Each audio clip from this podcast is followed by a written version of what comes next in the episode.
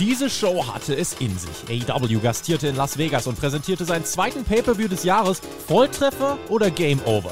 Wir sprechen über alle Ergebnisse und blicken voraus, liefern unsere Meinung zu allen Ergebnissen und sprechen über die Details. Ihr hört Deutschlands größten Pro-Wrestling-Podcast mit der Review zu AEW Double or Nothing.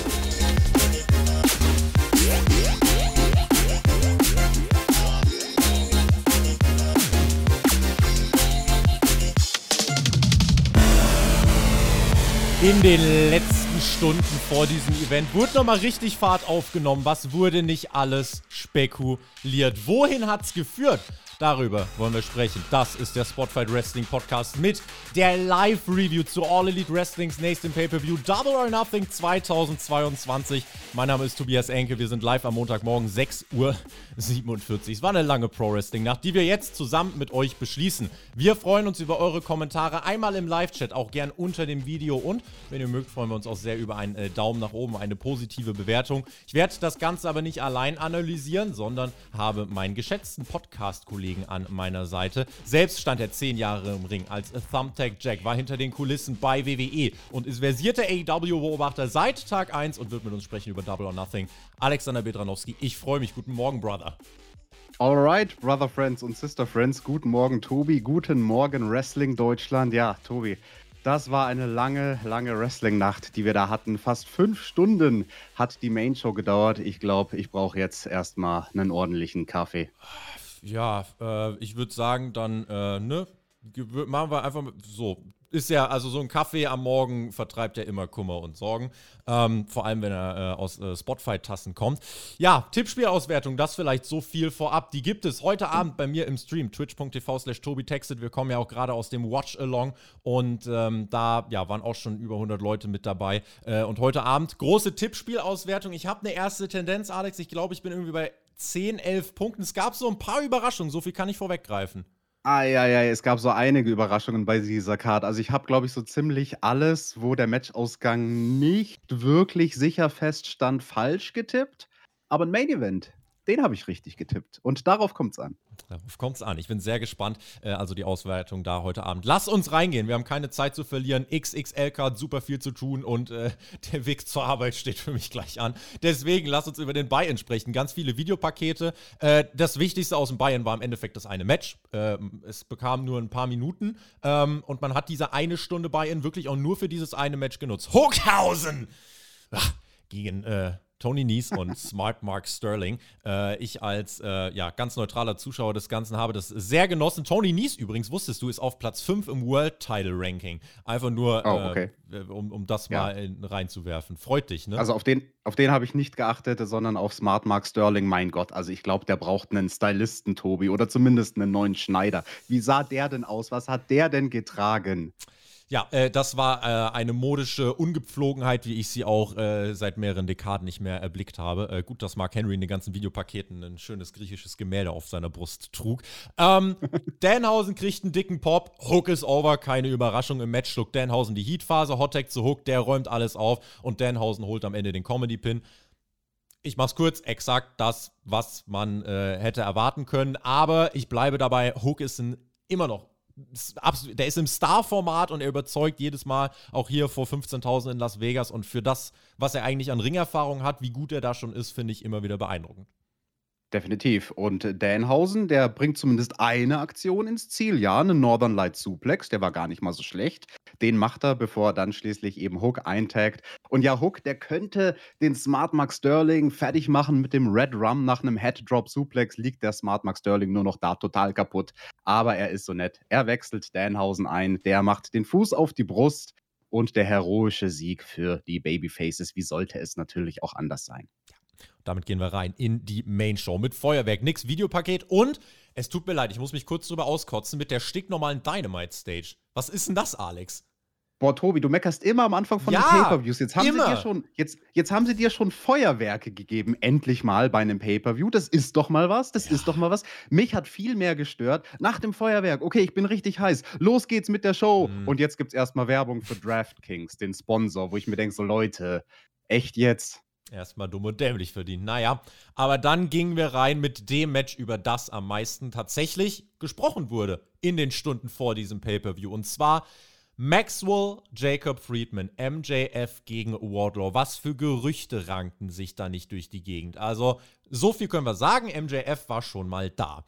Aber so sicher war das nicht, denn äh, um das Ganze nur kurz zusammenzufassen, äh, am Freitag und äh, Samstag war Fanfest von AEW und MJF hatte eine Autogrammstunde, äh, für die viele Fans mehrere hundert Dollar gezahlt haben und MJF hat einfach gesagt, nö, ich komme nicht hin, hat keine Anrufe mehr beantwortet und äh, ja, hat gesagt, nö, ich bin unzufrieden. Äh, dann soll es angeblich sogar einen gebuchten Flug gegeben haben nach New Jersey zurück in MJS Heimat. Der wurde nicht angetreten. Und dann war es heute so, MJF kam sehr spät in der Arena wohl an und äh, es war lange unsicher, findet das Match statt gegen Wardlow. Es fand statt, Alex, aber das hat dem Ganzen im Voraus eine ganz schöne Brisanz gegeben, oder?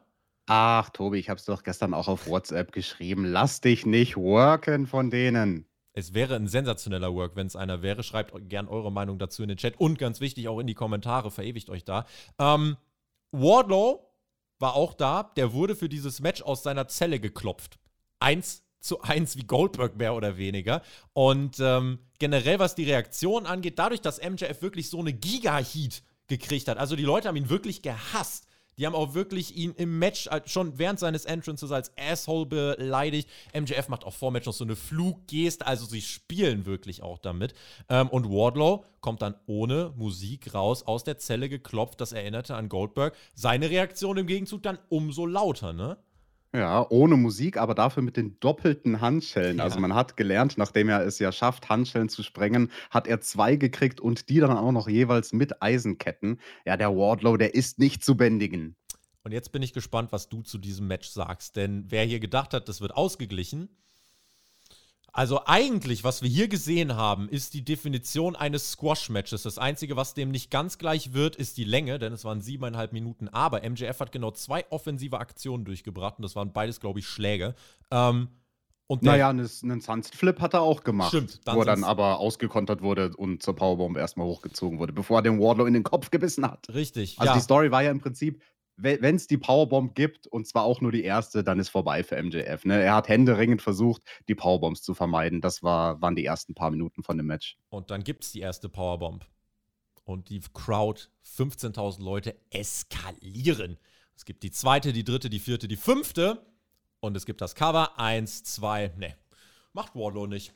Er bricht das Cover ganz arrogant ab und die Crowd, oh, und was macht er? Er zeigt die 10 äh, in die Kamera und äh, sagt, so, es geht weiter. Und wer jetzt dachte, es kommt noch mal ein Twist, mm -mm. es setzt die Powerbombs 6 bis 10, es setzt den Pin und MJF verliert in sieben Minuten clean in the middle of the ring, haushoch und deutlich gegen Wardlow, wird danach sogar noch auf einer Trage aus der Halle gebracht mit einem lächerlichen Beatmungsgerät über dem Gesicht und wird damit aus den Shows geschrieben, Alex. Ich frage provokant, geht man nicht so mit jemandem um, von dem man nicht ausgeht, dass er in Zukunft noch eine große Rolle für einen spielt? Weil das war doch so ein Engel, wie man jemanden aus Shows herausschreibt, oder?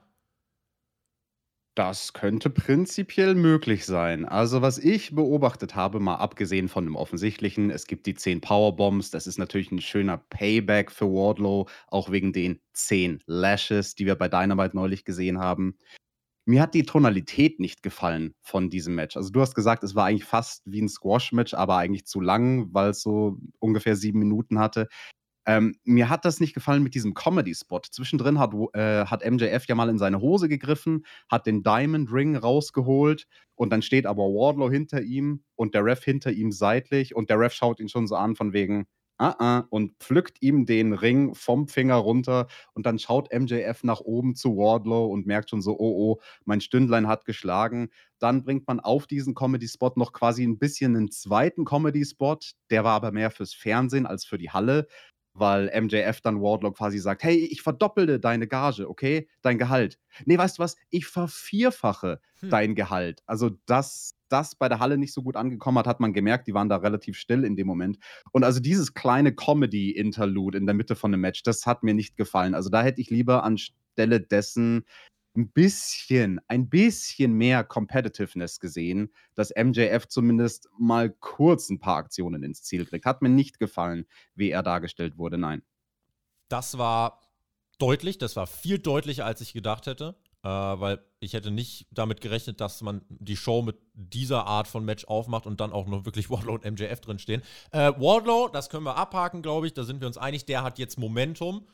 Der sollte das, um das jetzt zu behalten, äh, ich habe mir sofort aufgeschrieben, TNT-Title.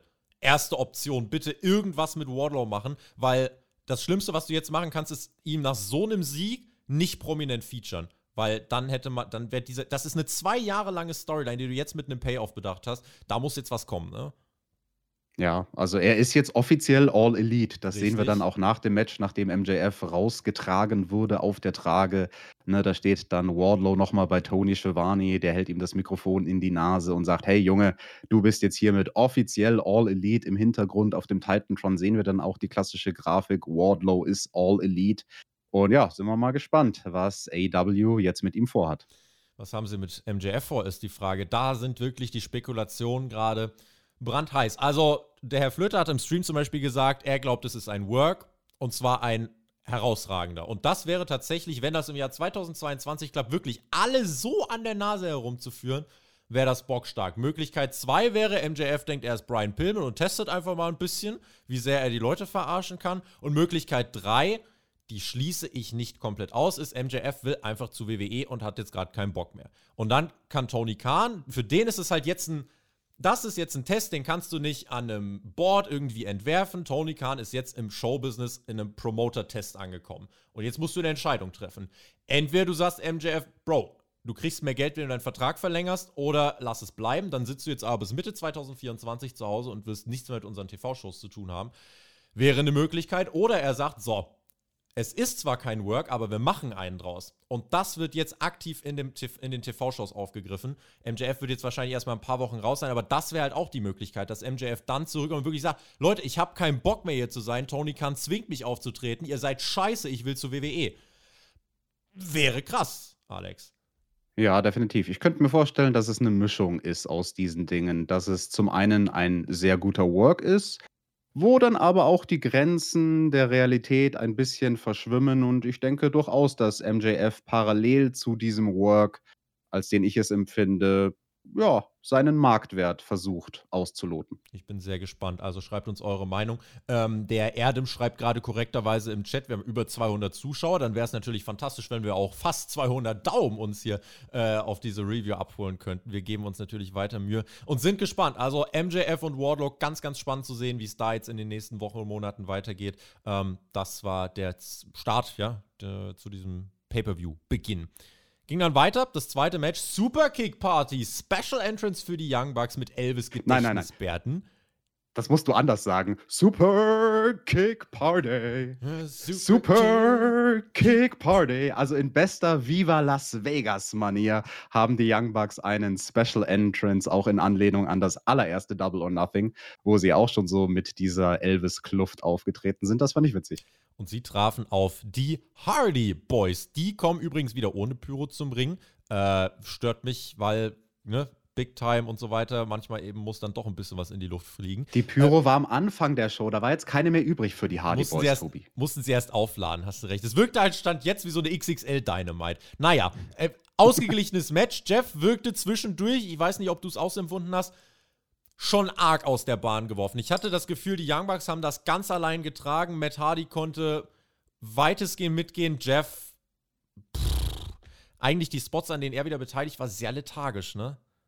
Ja, diese Beobachtung teile ich. Im selben Atemzug muss ich aber sagen, ich fand es vorteilhaft, dass man das acknowledged hat, dass man das adressiert hat und zur Story des Matches gemacht hat. Also die Story war, die Hardys sind in die Jahre gekommen, die Hardys sind nicht mehr so schnell, wie sie mal waren. Und on top of that kennen die Young Bucks das Moveset der Hardys. Und die Hardys müssen sich teilweise neue Bewegungsabläufe einfallen lassen, weil ihre Standard-Moves gekontert werden. Also ich fand, da hat man die Schwächen, die ganz offensichtlich vorhanden waren, dadurch, dass man sie adressiert, also ist man damit am besten umgegangen. Ja dann hat man auf jeden Fall den Zuschauer nicht für dumm verkauft und sagt, ah, das ist aber ganz toll, wie die hier, äh, ne, tolle Spots. Nein, man hat das angesprochen, wie du ganz richtig gesagt hast. Die Bugs dann mit Twist of Fate und Swanton Bomb klauen den Hardys einfach ihre Moves. Also man hat generell viel mit diesem, sie kennen sich gespielt und sie sind voneinander inspiriert.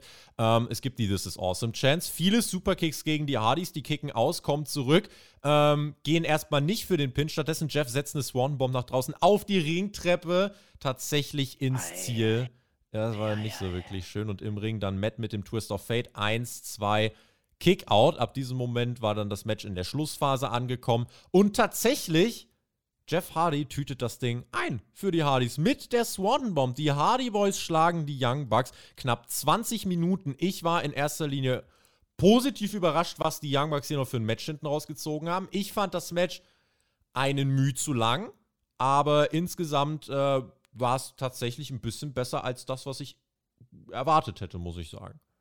Ja, also meine Erwartungshaltung war sehr niedrig, deswegen war das Match noch mal deutlich besser Mhm. als das, was ich erwartet hätte. Ja, mein Gott, vielleicht hätte man eine Minute oder 2 streichen können, aber ich habe mich jetzt nicht an der Länge des Matches gestört. Mich hat das unterhalten, auch weil man eben viel gespielt hat mit, äh, Moves, die gekontert werden, Moves, wo dann die Hardys kreativ werden müssen und auch mal neue Sachen zeigen müssen. Ganz besonders cool fand ich, auf dem Top Rope stehend sozusagen Jeff und Nick Jackson auf dem Top Rope und Jeff macht dann den Jawbreaker, den wir ja sonst von ihm nur auf der Matte kennen, ja. wo er sich sozusagen selbst ein bisschen äh, auf dem T Turnbuckle crotcht, was dann auch erstmal die Kommentatoren ein bisschen verwirrt hat. So, hoch, was war denn das jetzt auf einmal für eine Aktion? Haben wir so noch nie gesehen. Und ja, die Hardys, sie gewinnen das Ding tatsächlich. Da habe ich ja mir erstmal gedacht, okay, das Tippspiel ist für mich gelaufen. Ich hatte auf die Young Bucks getippt, weil für mich war das irgendwie so, falls die Hardys dieses Ding gewinnen würden, das erste und dann auch vielleicht einzige Match dieser beiden Teams, was wir jemals bei AEW sehen, ja, falls sie das gewinnen, dann ist es ein Indikator, dass AEW da vielleicht nichts mehr vorhat mit diesen beiden Teams. Dass AEW sagt, hey, wir wollen einmal den Feel-Good-Moment geben, wir wollen das Match einmal promoted haben, weil wir sind uns nicht sicher, mhm. wie lange die Hardy Boys überhaupt noch auf zwei Beinen laufen können und dann machen wir es lieber jetzt, bevor irgendwann äh, die Chance vertan ist, dieses Match zu promoten. Klassischerweise würdest du ja sagen, ja, wenn man noch ein zweites, drittes Match plant, dann würden vielleicht erstmal die Heels gewinnen. Deswegen hatte ich eigentlich mit einem Young Bucks-Sieg gerechnet. Was glaubst du, Tobi? Sehen wir das Match in irgendeiner Form nochmal oder war es das? Haben sie das jetzt einmal gemacht, einmal und nie wieder? Vielleicht nochmal in der Multiman-Konstellation. Ein 2 gegen 2 kann ich mir eher nicht vorstellen. Und ich war insofern überrascht. Ich dachte, das wird halt so Staffelstab-Übergabemäßig, so dass die Bugs dann halt am Ende gewinnen. Genau. Eben mit ne, Twist of Fate und Swan Bomb. Hätte besser gepasst. Hat man nicht gemacht. Man hat gesagt, man lässt die Hardys overgehen kann zumindest jetzt keiner den Young Bucks vorwerfen, dass sie sich nur selber feiern würden. Immerhin das. Aber ja, ansonsten mal gucken, wie es da weitergeht. Ähm, beide ja hängen, also die Bucks hängen ja noch in ihrer Fraktion mit rum. Vielleicht gibt es da eben noch mal ein bisschen Multiman-Action kurze Vignette zu den S-Boys und The Acclaimed und dann waren wir beim TBS Championship Match mit Jade Cargill und NRJ. Kleine Unsauberheiten, Cargill war an sich over, NRJ haben wir schon bemängelt, hat keinen Aufbau, beide noch durchaus grün. Spannung gab es nicht im Tippspiel, das haben wir schon mal durchgerechnet. 1% der Community, Alex, hat auf NRJ getippt. Oh wow. Warum, weiß ich nicht. Aber 1% gibt es wirklich immer. Also da können wir uns wirklich merken, es gibt nie 100%. Nicht mal hier im Tippspiel. Also, das war ein sehr mutiges Prozent, denn da war die Siegerin eigentlich klar. Ja, Eingriffe der Baddies gibt es. Keine Ahnung, warum man sich denkt, dass man NRJ da irgendwie protecten muss, aber gut. Mark Sterling kommt auch nochmal rausgehumpelt nach seiner Niederlage im Buy-In, äh, will den Ref ablenken. Äh, es entsteht ein Tauziehen um die Krücken, die dann von Sterling im Ring landen. NRJ setzt die erfolgreich ein, Pin, aber Kickout von Jade. So, und dann geht sie äh, ja, langsam dann in Richtung Top Rope. Da soll dann der Jaded gleich kommen. Man versucht Spannung reinzubringen. Es kommt auch noch John Silver heraus. Und wir bekommen das erste Debüt heute Abend. Malcolm Bivens. Den kennen wir noch von NXT. Der kommt hier unter anderem Namen heraus und sorgt dafür, dass es eine Ablenkung gibt. Jaded vom Top Rope gegen NRJ. Bivens feiert mit NRJ und es gibt den Sieg. Äh, dann soll die Attacke kommen gegen NRJ. 3 gegen 1, ganz frech. Also Red Velvet und Kiara Hogan waren noch da. Chris Statlander macht den Save, aber ist ja immer noch 3 zu 2, ist seine Unterzahl. Also gibt es Debüt Nummer 2 an diesem Abend und zwar Athena, aka Ember Moon. Sie ist All Elite das war die erste Stunde des Pay-Per-Views, Alex. Zwei Debüts, starke Quote.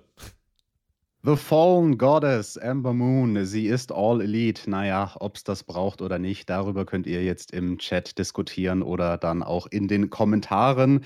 Das Match war im Prinzip ähm, das, was man erwarten konnte. Es war sehr choreografiert.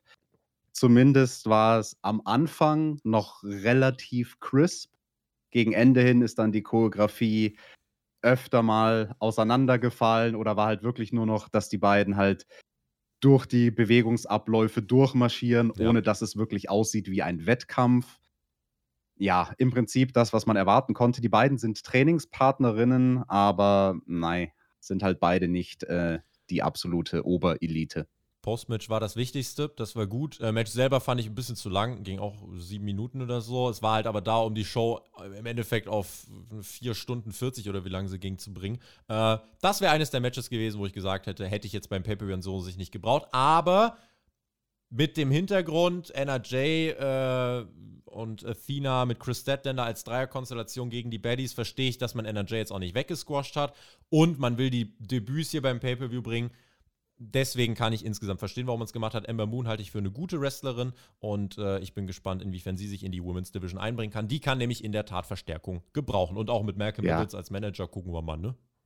Ich sag mal was zu dieser Dreierkonstellation, die wir da am Ende gesehen haben. Man baut im Prinzip einen Rampage Main Event auf beim Pay-Per-View. So hat sich ein bisschen angefühlt für mich. Ja. Und dieser Typ, da dieser möchte gern Clarence Mason, der da debütiert ist, ich hatte keine Ahnung, wer oder was der ist. Ja, wirst du doch mal gucken. Ich glaube, der würde dich auch ein paar Mal zum Lachen bringen, aber äh, wir werden das beobachten in unseren Dynamite Reviews und Rampage Reviews, die es hier natürlich auch bei Spotfight gibt. House of Black feiert sein Entrance. Sie treffen jetzt auf das Death Triangle und äh, es gibt Special Entrances für beide Teams. Little Penta war am Start, Tochter oder Sohn von Penta. Äh, auch ein Match, wo man erstmal gesagt hat, das muss nicht zwingend auf die Pay-Per-View-Card. Äh, sondern eigentlich nur, wenn man einen Pay-Per-View auf, auf, fast fünf Stunden strecken will, weil parallel ein NBA-Game läuft. Ähm, cool sind die aber alle, oder? Also überleg mal, Alex, was hier für Qualität im Ring stand. Das war schon brutal stark, oder? Natürlich, also qualitativ war das fantastisch. Also dafür, dass ein Trios-Match ja irgendwie so eine Eigenart von AW ist, etwas, wofür AW halt dann doch, ich sag mal, berühmt ist, wenn man es so ausdrücken möchte, da hat man schon die besten Leute reingesteckt. Also das war eines der besten Trios-Matches, was man derzeit bringen kann bei AEW. Vielleicht das Beste sogar, wenn man mal guckt, wie eingespielt die jeweiligen Teams sind. Mein MVP dieses Matches war Buddy Matthews. Äh, der hat mich sehr, sehr überzeugt. Also der war sowas von spot on, der war on point, der war schnell, der war crisp. Alles bei dem hat gesessen. Der hat jede Aktion von jedem Gegner gut aussehen lassen. Das war ein starkes Match. Man könnte jetzt klassischerweise natürlich argumentieren, pack doch sowas in den Buy-In, weil mit einem wirklich guten Wrestling-Match würdest du vielleicht noch Leute zum Pay-Per-View-Kauf bewegen, die vielleicht gar, gar keine Ahnung haben von AEW, aber die so auf Fight gucken, ach guck mal, was läuft denn da gerade? Da läuft Wrestling. Ach schau mal, das ist ja richtig gut. Hey, den Pay-Per-View hole ich mir, wenn alle Matches so knackig sind wie dieses. Aber du hast es schon gesagt, das NBA-Game hat äh, parallel stattgefunden und zwar ein sehr, sehr wichtiges, wenn nicht sogar das Wichtige. Und also der Gedanke von AEW mhm. war halt, wir machen ein Pay-Per-View lang, damit dann nach dem NBA-Game Leute noch dazukommen zu dem Pay-Per-View, der dann noch eine Weile läuft. Ja. Wenn euch jemand äh, fragt, was genau ist AEW, zeigt ihm dieses Match. Dieses Match ja. war AEW. Ein Top-Notch Spot-Festival auf Creme de la Creme-Niveau. So habe ich es empfunden. Crowd ging aus dem Sessel. Dieses Match, ich brauche gar keine Spots runterrattern, guckt es euch bitte einfach an. Sensationell gut, wirklich boom, boom, boom, boom, boom. Alle Beteiligten haben hier äh, ja wirklich stark ausgesehen und am Ende geht das Licht aus. Julia Hart entscheidet das Ganze, denn sie steht im Ring und spuckt Pack Black Mist ins Gesicht und es gibt den Black Mass von Malachi Black und damit den Sieg für das House of Black. Äh, da ist er, Alex, der Payoff für die lange, lange Storyline rund um Julia Hart, die mal wochenlang nicht im TV war. Dann war sie mal kurz in so eher schlechten Segmenten wieder da, dann mal wieder gar nicht. Äh, jetzt haben wir jedenfalls den Payoff. Julia Hart feiert mit dem House of Black. Ähm, am Ende steht für mich hier ein starkes Spotfest mit starkem Payoff am Ende, weil an sich finde ich, Julia Hart passt da irgendwie schon dazu. Gucken, wie sie das mit dem Gesichtsausdruck in Zukunft hinkriegt. Ähm, hier habe ich aber an sich nichts auszusetzen. Das war ein herausragendes Match für mich. endlich passiert mal was Cooles, nachdem das Licht ausgeht. Ja. Endlich haben wir mal wirklich einen Moment, nachdem das Licht ausgeht. Julia Hart steht im Ring zu einem großen Pop, das muss man ja auch mal sagen. Ne? Ist eine Heel-Fraktion, aber das Publikum freut sich, dass man Julia Hart jetzt endlich in dieser Rolle sieht. Äh, ich habe Hoffnung, sage ich mal, nach diesem Einstand beim House of Black von ihr, dass man ihre Schwächen dort be besser kaschieren kann, mhm. als man es in der Babyface-Gruppierung konnte bei den Varsity Blondes. Du hast den Gesichtsausdruck angesprochen. Hat der dich überzeugt, als sie da mit dem House of Black die Rampe wieder raufgegangen ist oder eher noch nicht so? In Ansätzen dachte ich ja. Es hat auch jemand bei uns im Chat dann geschrieben, ja, vielleicht wird das ja so eine Art Alexa Bliss äh, fürs House of Black. Das, das habe ich mir auch gedacht. Das ist ja. der Vergleich, den man halt jetzt ziehen kann she's got a way to go, aber an sich finde ich, äh, also es ist schon, es kann funktionieren. Auf jeden Fall gibt sie erstmal was. Ähm, und das, ja, kann, kann schon funktionieren. Sie muss halt noch an ein paar Sachen arbeiten. Ja. Dann machen wir weiter mit dem Owen Hart Cup. Hier wird, ja, ein Pokal vergeben, ein Henkelpot, der stand nämlich auf der Stage und zwei Tüten, zwei, zwei Gürtel sollte es auch geben, Alex. Ja, Gürtel für jeden. Jeder bei AW darf einen Gürtel haben. Das finde ich super. Mm, Mike Chioda ist der Referee mm. fürs Finale der Männer. Adam Cole gegen Samoa Joe, die nach diesem Six-Man wirklich einen toughen Spot hatten. Es gibt Owen Chance. Liebe Grüße übrigens an Mike Ritter und Günther Zapf, die äh, zu diesem Zeitpunkt einen Shoutout rausgehauen haben. An uns, an Spotfight, an Deutschlands größten Pro-Wrestling-Podcast. Mit äh, uns haben sie ja die Preview gemacht ähm, zur Show. Die volle Version gab es ja bei uns auf Patreon. Dieses Match hier könnte ich mir vorstellen, wird in allen Reviews so ein bisschen underrated wegkommen, weil alle noch geflasht waren von dem Six-Man-Tag. Ich fand das richtig gut. Alex, ich habe mir das angeguckt. Ich fand das richtig gut. Das Einzige, was mich gestört hat, war das Finish. Äh, aber sonst, wie Cole und Joe ihre Chemie in den Ring gebracht haben, wie sie ihre Psychologie reingebracht haben. Joe, der irgendwie dann versucht hat, äh, ne, seine Aktion dann irgendwie immer in Submission Holds und Power Moves umzumünzen. Cole, der gesagt hat, so, damit der nachher nicht seinen Kokina Klatsch zeigen kann, bearbeite ich seine Schulter ich fand das einfach ziemlich cool aufgebaut. Das Finish hat mich insofern genervt, weil ich finde, das hätte es nicht gebraucht. Es gibt den Eingriff von Bobby Fish, dann gibt es den Boom Knee Strike von Adam Cole und damit halt den Sieg. Ähm, das war das Haar in der Suppe. Aber sonst, für den Spot nach diesem Six-Man-Tag, 13 Minuten so abzuliefern, fand ich gut von Samoa Joe und Adam Cole.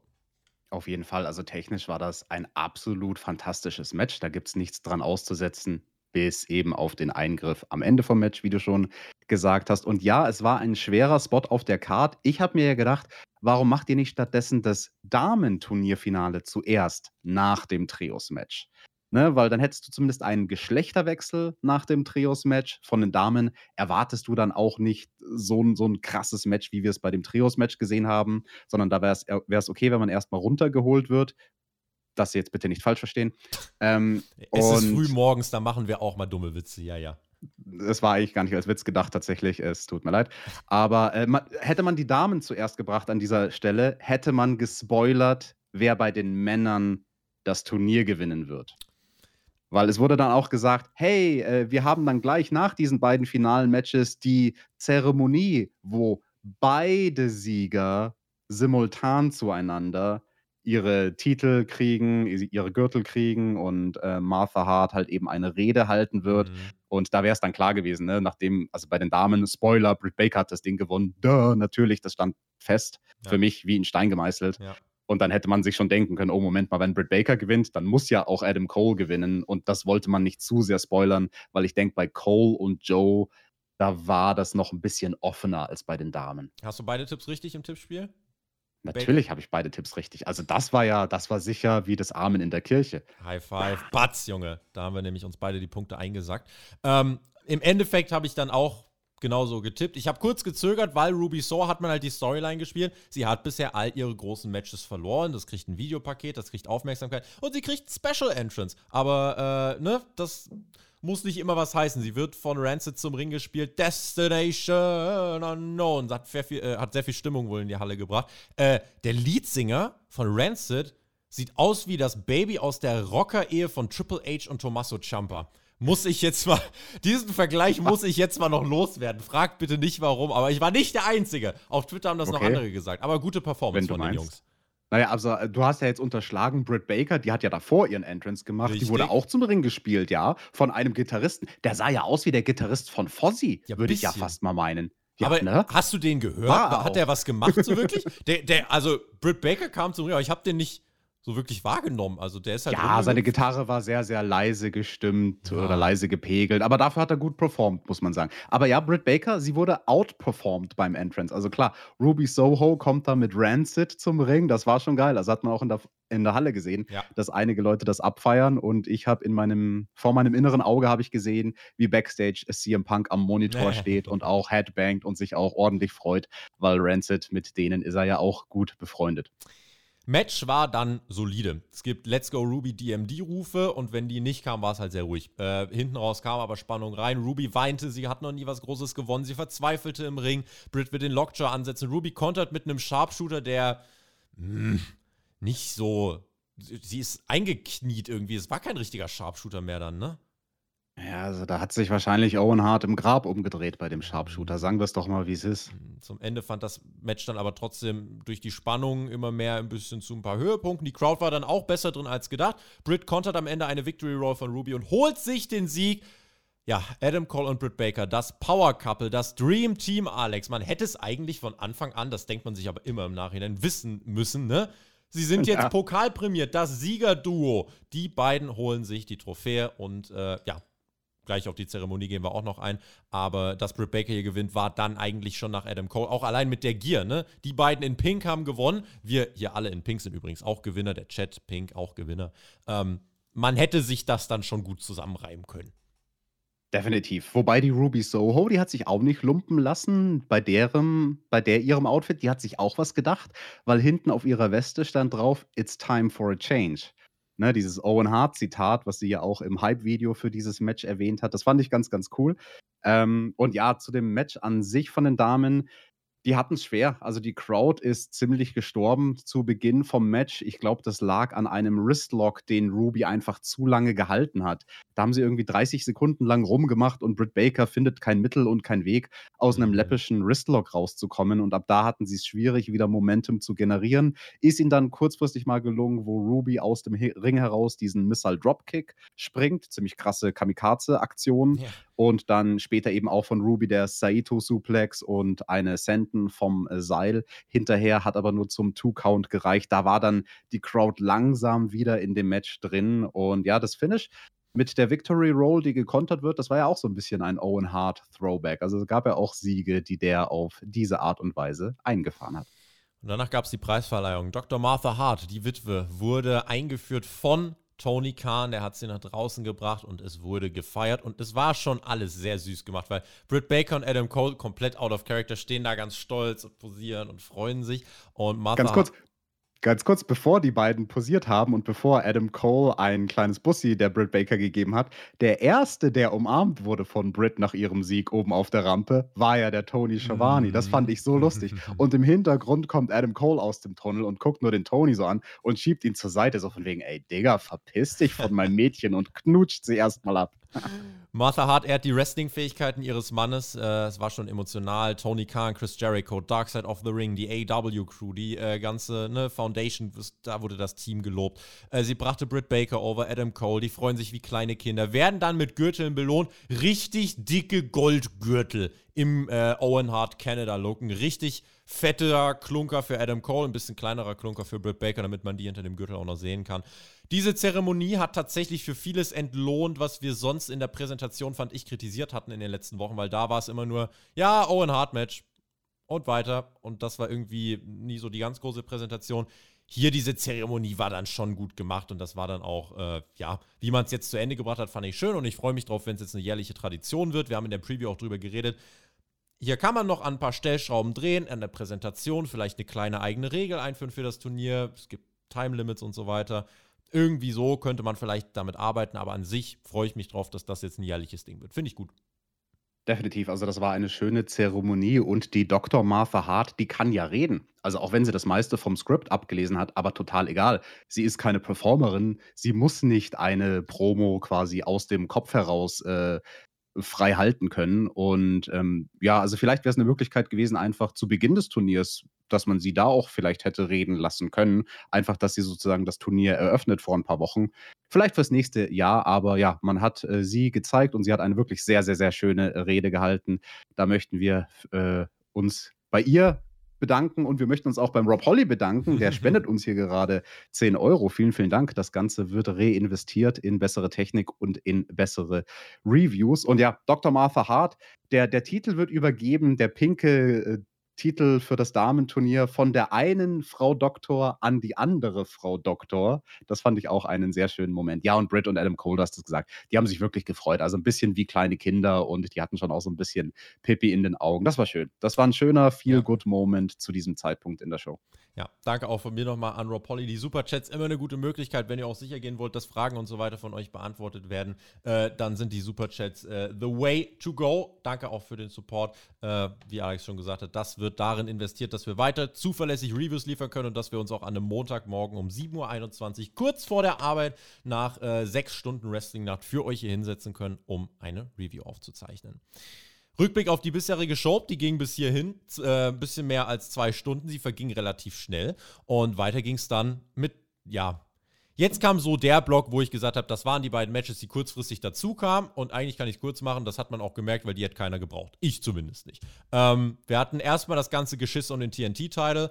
Äh, Scorpio Sky, Ethan Page und die debütierende Page Van Zandt gegen Sammy Guevara, Frankie Kazarian und Ty Conti. Sammy und Ty werden aus der Halle geboot, stehen hier im Babyface-Team. Bei Sammy passt einfach nichts zusammen. Er catcht wie ein Babyface, verhält sich aber. Was war denn das auch für ein Cosplay? Irgendwie Disney, Skyrim und irgendwie auch einfach scheiße. Naja, das war vor allem Cosplay von Cody und Brandy, also wie Sammy Guevara und Ty Conti. Die Ty Conti, die kann ich ja eh nicht leiden, Tobi, ne? Aber also wie die da von unten nach oben äh, die Rampe sozusagen hinauf befördert wurden, das war schon ein Anblick. Und natürlich, sie haben noch die, die Gürtel äh, um die Hüften geschnallt. Jeder hat sie Gürtel. haben Gürtel dabei, Oh. die sie geklaut haben. Jeder hat Gürtel. Also das habe ich mir dann auch gedacht. Das war ein bisschen unglücklich nach dieser Titelübergabe oder Gürtelübergabe, besser gesagt, nach dem Owen Hart-Turnier. Da ist das ja noch legitim gewesen. Aber dann kommen hier direkt irgendwie in einem Sechs-Personen-Match vier Personen mit einem Gürtel raus. Und drei von denen gehört der Gürtel gar nicht, weil sie den ja nur geklaut haben. Also nee, Heel- und Face-Dynamik bei diesem Mixed Trios-Match, da hat absolut gar nichts gepasst, Tobi. Ty Conti, die muss weg. Die muss weg. Ja, alles Gürteltiere. Äh, Match selber, weiß nicht. Also die ein, das eine Team hat halt seinen Freund hintergangen und die anderen äh, schlabbern sich die ganze Zeit ab, als wären sie auf OnlyFans. Äh, irgendwie wie im wahren Leben, sind fast alle Heels gewesen. Äh, Da würdest du doch für bezahlen für einen OnlyFans von Sammy Guevara, gib's doch zu. Vielleicht. Äh, das plätscherte so vor sich hin. Es gehörte gefühlt nicht auf diese Pay-Per-View-Card. Heat fehlte. Page Van Zandt bekam äh, die besten Reaktionen tatsächlich mit Ty Conti, muss man sagen. Ja, du kannst vielleicht nochmal kurz zusammenfassen, wie du sie im Ring fandest. Ich fand, also ja, sie hat trainiert, aber nicht, äh, nicht, war jetzt nicht krass weggeblasen von ihr. Also das äh, war okay, was sie gemacht hat, nicht mehr, nicht weniger. Sammy und Ty fummeln nach jeder erfolgreichen Aktion. Frankie Kazarian hat davon dann genug, lässt äh, die beiden auflaufen und äh, zeigt dann noch einen ziemlich coolen Cutter. Sammy will Frankie zerkicken, trifft Ty Conti, das kriegt auch noch eine sehr laute Reaktion. Dann gibt es den TKO von Scorpio Sky äh, gegen Kazarian zum Sieg. Sammy muss nicht mal den Pin fressen. Ja. Damit dürfen äh, Sammy und Kazarian, solange Scorpio Sky nicht mehr, äh, solange Sky Champ ist, nicht mehr um den Titel antreten. Wie gesagt, bei Sammy passt nichts zusammen. Das einzig Gute, was ich aus diesem Match ziehen kann, die Story ist vorbei. Es reicht mir. Ist gut jetzt. Halleluja. Wir brauchen dann jetzt aber bald mal einen neuen Gegner für Scorpio Sky. Und ja, es war, es war ganz komisch, dieses Match. Also die Man of the Year, die mag keiner, aber die Leute mögen Paige Van Zandt. Also in diesem Team sind auch schon mal irgendwie Heels und Faces gefühlt. Und im anderen Team, das haben wir auch schon gesagt, Frankie Kazarian, ja, der wird tendenziell eher bejubelt, aber Sammy und Ty möchte halt keiner sehen. Also ganz, ganz komische Dynamik während diesem Match und das hat das Ganze auch irgendwie ein bisschen schwer guckbar gemacht, sage ich mal. Und ähm, am amüsantesten fand ich ja noch, dass Frankie Kazarian dann von seinen eigenen Teampartnern angepisst war. Mhm. Und äh, ja, Paige Van Zandt, die hat weder over-delivered noch under-delivered. Also, wie du schon sagst, man hat gesehen, sie hat trainiert. Die Sachen, die sie gemacht hat, hat sie auch gut gemacht. Aber sie hat jetzt nicht overperformed. Also es war jetzt nicht so, wie wir es jüngst bei WrestleMania gesehen haben, irgendwie quasi von, von den Celebrities eine Performance, wo die Leute dann hinterher sagen, boah, krass, absolute Overperformance, sondern ja, es war solide. Also äh, sie hat jetzt nicht gestört in dem Match. Kyle O'Reilly gegen Darby Allen kam als nächstes. Warum das, Dynamite war das, aber nicht Double or Nothing, muss man sagen. Äh, Darby blutete schnell, hat ein Knie kassiert, ganz ekelhaft äh, und dann generell, hm, Match hatte nicht wirklich Heat, es gab halt auch nicht so, also doch, es gab einen Grund, so, Darby war sauer, dass Ding verletzt worden ist und wollte sich rächen. Und es war auch genau so wie ein Darby Dynamite Match. Er killt sich, bei einem Dive auch wirklich fast selber. Er trifft seinen Dive nicht mal. Er schießt einfach nur noch aus dem Ring auf den Boden, weil Darby. Oh ja, ja, ja, ja, ja. Und dann wiederholen sie den Spot, ja. weil das war halt geplant als ein Konter und Kyle O'Reilly war dann derjenige, der darauf gepocht hat, nein, wir machen den Spot jetzt noch ein zweites Mal. Also er hat sich dann repositioniert, aber zumindest geschickt, weil er sich auf der anderen Apron-Seite dann repositioniert hat und mhm. Darby hat gemerkt, okay, ich soll den Dive nochmal machen, sprengt den Dive nochmal, weil es abgefangen werden sollte in einen Chokehold direkt. Und das sah dann auch sehr cool aus. Das war ein cooler Spot. Aber den hätten sie vielleicht von Anfang an auf der anderen Seite machen sollen, da wo die Rampe ist, da wo mehr Platz ist. Dann hätte Darby auch sich nicht in den Seilen verheddert. Ja, beim und, ersten dann, Mal. und dann dachte ich, es wird halt so das typische Derby-Match. Er kriegt aufs Maul und gewinnt am Ende. Und was ist es? Er kriegt aufs Maul und verliert. Denn am Ende holt äh, Kyle O'Reilly das Ding. Hab ich nicht kommen sehen. Ich habe hier Darby als Sieger getippt. Ähm, und Kyle O'Reilly macht es aber in 10,5 Minuten. Dieses Match und das Match davor hätte ich auf dieser Karte nicht gebraucht. Äh, hat mir jetzt den Tippzettel ein bisschen versaut. Aber äh, ja, it is what it is. Pff, hab da gar nicht so viele Gedanken zu. Papierkorb schreibt im Chat, er hat sich riesig drauf gefreut. Ist immer cool, wenn da ein Favorite dabei ist. Schön. Ähm, für das, was es sein sollte, war es wahrscheinlich ganz okay, aber hat jetzt mit mir nicht viel gemacht. Absolut. Also ich habe in der Rampage-Review schon drüber geredet mit dem Pair, als man dieses Match noch spontan angesetzt hat. Und auch dieses Trios-Match, dieses Mixed Trios-Matches und unser Resümee war auch, das sind zwei Matches, die braucht der Pay-Per-View nicht. Das sind einfach zwei Matches zu viel. Die will man jetzt nur draufpacken, damit man auch bloß alle Charaktere beim Pay-Per-View hat. Damit, wenn einer sagt, ich bin Darby-Fan, cool, er sieht ein Darby-Match. Wenn einer sagt, ich sehe gerne Sammy Guevara und wenn es auch nicht nur ist, um den auszubuhen, dann sieht er Sammy Guevara. Aber hätte es das gebraucht, diese zwei Matches in der Mitte der Show, Nein, hätte es nicht. Also das war wirklich nur Füllmaterial, muss ich leider sagen, die zwei Matches. Auch wenn Darby gegen Kyle durchaus interessant war. Also unter anderen Umständen, wenn das nicht bei einem eh schon viel zu langen Pay-per-view stattfinden würde und den Pay-per-view dann noch weiter unnötig aufbläht, dann hätte ich das sehr viel mehr genossen, als ich es de facto habe.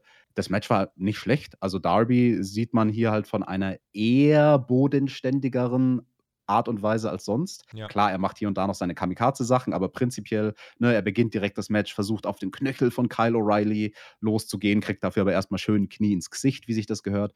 Und äh, ja, an sich ein guter Kampf, aber trotzdem hätte es das nicht gebraucht.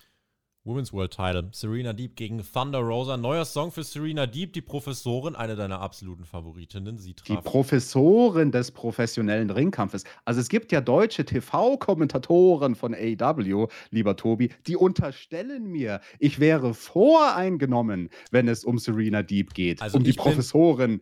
Also, hallo? Ich bin grundsätzlich nie voreingenommen und ich glaube, du bist auch nicht voreingenommen. Wir sind beide nicht voreingenommen. Wir sind höchst neutral in unserem richterlichen Amt äh, bei der Showbewertung äh, der So ist das. So Vor allem, also wie soll ich da voreingenommen sein bei diesem Match, wenn meine beiden Lieblinge antreten in der Damendivision? Die Professorin des professionellen Ringkampfes gegen Thunder Rosa. Ich weiß nicht, für wen mein Herz da höher schlägt in diesem Kampf, Tobi. Es hat äh, sehr hochgeschlagen, so viel kann ich dir sagen. Thunder Rosa mit schöner Geste beim Entrance, Uvalde, Ort des jüngsten Amoklaufs in der Schule in den USA, wo das ja leider zur Tagesordnung gehört, aber das ist nicht unser Thema hier. Äh, Women's Wrestling Chant, äh, die Crowd hatte Bock und äh, wer dachte hier, die Frauen ist jetzt wieder so der Punkt, wo es durchhängt, die beiden haben ein, wie ich fand, wirklich starkes Match auf die Matte gezaubert. Technisch versiert. Rosa zu Beginn stark, dann dominiert Deep mehr. Am Ende beide am Drücker, offenes Ding, die Fans immer mehr drin und der Fire Thunder Driver macht es letztlich für Thunder Rosa klar. War ein gutes Ding. Eine gute, klingt jetzt ein bisschen böser als es gemeint ist, eine gute Übergangsverteidigung, äh, weil die Fehde haben wir gesagt, hat uns jetzt nicht so ganz aus dem Hocker gerissen, äh, aber für das, was es sein sollte, war es gut. Und das Match war wirklich gut. Und äh, diese Titelverteidigung war jetzt für Thunder Rosa wichtig, weil sie auch nochmal ne, wrestlerisch sie als Champ legitimiert. Und Deep hat als Übergangschallengerin genau das gemacht, was sie machen sollte, sah gut aus in diesem Match. Ähm, nichts dran auszusetzen, good stuff. Ja, ich habe ein bisschen was dran auszusetzen, aber erstmal Okay. möchte ich das Match dafür loben, wie es auf der Card positioniert wurde, weil wir hatten ja drei Damen-Einzelmatches und die wurden qualitativ bei dieser Show besser und besser. Man hat mit dem TBS Championship Match angefangen, das war sehr choreografiert. Dann hatten wir Britt Baker gegen Ruby Soho in dem Owen Hart Cup Turnierfinale, das war echt okay. Und dieses Match hier, da würde ich dir zustimmen, war an sich gut. Es war das Beste von den drei Damen-Matches an diesem Abend. Es hat This is Wrestling Chance bekommen, was mich sehr gefreut hat. Ähm, ich will, dass Damen-Matches gut sind bei AW und ich, ich habe dann immer so ein bisschen dieses Gefühl von so, ah, wenn sie es nicht ganz schaffen, auf demselben Niveau zu sein, vielleicht wie die Top-Damen bei WWE. Da waren die beiden jetzt hier noch nicht so ganz. Und mhm. das, das tut mir fast weh, das zu sagen, lag an Thunder Rosa. Definitiv nicht an Serena Deep. Also rein vom technischen Wrestling her hatte ich das Gefühl, dass die beiden in diesem Match zu viel gewollt haben. Das meiste, was sie gemacht haben, war echt gut. Aber zwischendrin gab es so manche holprige Bewegungsabläufe, Transitions, die unbeholfen wirkten von Thunder Rosa, wo sie zu viel gewollt hat, wo sie versucht hat, zu sehr den Stil zu wresteln von Serena Deep. Und Serena Deep hat halt einfach mal mehr als doppelt so viel Ringerfahrung wie mhm. eine Thunder Rosa. Und Thunder Rosa konnte diesen technischen Stil so nicht mitgehen. Also sie hätten nicht versuchen sollen, finde ich, ein so puristisches Match zu versuchen, sondern Thunder Rosa ein bisschen mehr Thunder Rosa sein lassen. Dann wäre das Match noch besser gewesen. Versteht mich nicht falsch, es war nicht schlecht. Es war nur kein WrestleMania Main Event. Wichtiger, äh, wichtiger Takeaway, glaube ich, dann für die nächsten Matches und für die nächsten Fäden, die Thunder Rosa dann äh, bestreiten wird. Deswegen eine äh, gute und wichtige Beobachtung. Ich bin gespannt, ob das denjenigen, die bei AW diese Show evaluieren, dann auch so aufgefallen ist. Ähm, und ja, mal gucken, wie dieser äh, Title Reign sich dann weiterentwickelt von Thunder Rosa. Wer als Challengerin noch in Frage kommen könnte, schwierig. Muss man mal gucken, was es da mhm. jetzt noch für Heels gibt. Ähm, aber das ist wirklich schwierig. Also da fällt mir auch nicht sofort irgendjemand ein. Aber eins muss ich noch sagen, der Vollständigkeit halber, mhm. weil ich die Damen jetzt hier kritisiert habe für diesen puristischen Approach, den sie gegangen sind in, der Mat in, in dieser Show. Und auf der Matchcard war das schwierig von der Position her. Ja. Weil das war so der Zeitpunkt, die Show, die lief schon ganz schön lange. Nach diesem Damentitelmatch waren drei Stunden rum. Das ist bei anderen Pay-per-Views das Ende der Veranstaltung. So nach drei Stunden, da bist du dann auch als Fan fertig und hast genug Wrestling gesehen. Stunde und das hat, ne? genau, und das hat den Leuten in der Halle schon viel abverlangt. Also ich glaube, dieses Match von den Damen hat dem Publikum mehr Aufmerksamkeit abverlangt, als das Publikum zu dem Zeitpunkt noch hatte ich glaube, dieser Kampf wäre besser positioniert gewesen, wenn man davor Anarchy in the Arena gebracht hätte. Einfach nur, um was total Wildes zu machen, um quasi hm. das Hirn wieder frei zu machen vom Publikum, damit es sich überhaupt quasi geistig wieder einlassen kann auf so ein eher puristisches Match. Weißt du, wie ich meine? Apropos Anarchy in the Arena. Hirnfrei machen war genau richtig, weil das war der perfekte Übergang es war wirklich so, das war so der Zeitpunkt, wo ich gedacht habe, okay, wie viel haben wir noch auf der Uhr? Okay, ja, das ist noch ganz cool. Okay, okay, okay, ja, dann gucken wir mal. So, NBA war zu diesem Zeitpunkt in den Schlussminuten tatsächlich. Ähm, ich bin immer Und da hast du deine Antwort, warum sie Anarchy in the Arena jetzt gebracht haben, ja. um die Leute nach dem NBA-Spiel direkt abzuholen mit irgendwas ganz Wildem. Ich würde okay, mich ja freuen, wenn wir mehr auf AEW-Fans als auf Basketball-Fans achten, was ich als Heftleiter von Basket zwar äh, natürlich in einem zweischneidigen Ding differenziere, aber trotzdem äh, muss ich sagen, äh, wäre es für mich immer noch cooler gewesen, schmeiß die zwei Matches von vorhin raus, die wir nicht so wirklich gebraucht haben und schiebt das alles nach vorne. Am Thunder Rosa und Deep vielleicht nicht so die Probleme. Anarchy in the Arena läuft dann ungefähr so zum 3-Stunden-Peak, wo du dann sagen kannst, ey, äh, die machen aber noch meinen Kopf frei für das letzte Stück dieses Pay-Per-Views, weil das hier war wirklich anders. Das war einfach anders. Äh, Habe ich erst kurz gewundert, Pinfall und Submission in the Ring. So entscheidet sich das Ding. Tolle Anarchie. Äh, Sports Entertainer kamen raus, dann aus die Matrosen vom Traumschiff, die Pro-Wrestler dagegen in Straßenkleidung. Die wollten sich richtig vermopsen. Und es läuft Wild Thing und der Theme läuft dann ein bisschen weiter und weiter und weiter. Und man denkt ja, geht jetzt gleich aus. Und dann ist diese erste Schleife von Wild Thing durch. Was passiert? Es geht vom Vorderus und die Crowd rastet aus. Und wir haben, ich habe das so gefeiert. Ich habe so einen Lachflash gehabt, weil ohne Witz, das hat dann einfach für, diese, für diesen zweiten Loop so gut gepasst. Oh, einfach, ja. Es war so skurril, der Brawl war krass und man hat es dann weil ich dachte, okay, es läuft die ganze Zeit durch, könnte vielleicht irgendwann doch ein bisschen too much werden, aber ganz smart gemacht, weil Chris Jericho ist einer der, der irgendwie die, sich durchkämpft zu Tonpulten und den Stecker symbolisch zieht und die Musik geht aus. Das war so unique, so einzigartig. Es war indeed Pro Wrestling gegen Sports Entertainment. sensationell. Alle Sterne dieser Welt. Für diesen Matchstart habe ich richtig, richtig gefeiert. Ja, das würde ich mir auch manchmal wünschen, Tobi, bei unseren Reviews, dass ich dieselben Magierfähigkeiten hätte wie Chris Jericho, dass ich einfach an dein Mischpult gehen könnte und den Stecker ziehe, wenn du immer auf deine ganzen Hook-Knöpfe da drauf drückst. Das mag ich ja gar nicht. Hör auf, Hook hat hier nichts verloren. Das war Anarchy in the Arena und Wild Thing läuft durch zweimal fast. Und das fand ich auch geil. Also, das war ein Throwback zu alten ECW-Zeiten, wenn New Jack und Mustafa rauskamen und ihre Gegner einfach mal malträtiert haben mit ähnlich wilden Brawls. Und der Song läuft halt durch und das hat das Ganze schon sehr, sehr geil gemacht. Also, wer auch immer diese Idee hatte, es war bestimmt Chris Jericho oder Moxley oder beide in einer Verschmelzung ihrer beiden Hirne. Fantastisch. Ja. Was für ein geiler Call, diesen Song durchlaufen zu lassen. Jake und da haben ja Leute auch schon geblutet. Also während die Musik ja, noch lief, das war ja das, das, das, dürfen, krass, wir, das dürfen wir nicht unterschlagen. Die ja. haben jetzt nicht nur so ein bisschen gebrawlt oder so, sondern der Matt Maynard, also der hat gesuppt wie ich bei meinen schlimmsten Deathmatches. Richtig, also, richtig. Junge. Also das war richtig krass. Und es war einfach dieses super unterhaltsame, weil, also einige habe ich jetzt gesehen, die haben gesagt, die konnten das überhaupt nicht kaufen, weil, die, äh, weil das ja nur Comedy war. Ich fand, das war so, wie es war, genau richtig, weil ist ja mhm. Sports Entertainment gegen Pro Wrestling und die ganze Art und Weise, so nach fünf Minuten, es läuft Wild Thing zum zweiten Mal, die Suppen schon, das ist einfach skurril. Das ist Pro Wrestling. Das ist eben nicht irgendwie UFC, wo immer alles geordnet ist. Nee, Pro Wrestling. Wir können komplett überdrehen. Und das hat sich deswegen von äh, allen anderen Sachen abge, äh, abgesetzt. Und es war tatsächlich, wir haben ja äh, spekuliert, es war tatsächlich die Arena-Version von Stadium Stampede, äh, gerade zum Anfang. Weil 2.0, die sind dann irgendwo im, Ga äh, irgendwo im Gang, sind voller Senf einfach komplett zugesenft im, im, im das Gang. muss übrigens auch scheiße wehgetan ja. haben. Also der Maynard tat mir sehr, sehr leid, weil ich habe mal bei Deathmatches oh. Salz und Zitronen in oh. Wunden gekriegt und Senf ist da, da bestimmt nicht viel besser. Also der hat garantiert irgendwas drin, von ja. diesem scheiß Senf im Gesicht gehabt und ich, ich kann euch das sagen, das hat gebrannt wie Hölle bei dem.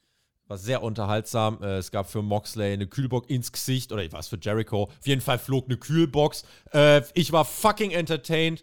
15.000 Fans waren satisfied. Ähm, es wurde ein XXLer der Spot gezeigt von Santana und Ortiz, die irgendwo am anderen Ende der Arena äh, 2.0 auf Tische rechts und links gelegt haben, hochgeklettert sind und dann beide runter. Wirklich, das ist Pro Wrestling, wie du es in einem YouTube Highlight Reel sehen willst. Popcorn vom Feinsten. Und dann kam Eddie fucking Kingston. Der ist mit äh, Danny Garcia zwischendurch äh, Fahrstuhl gefahren.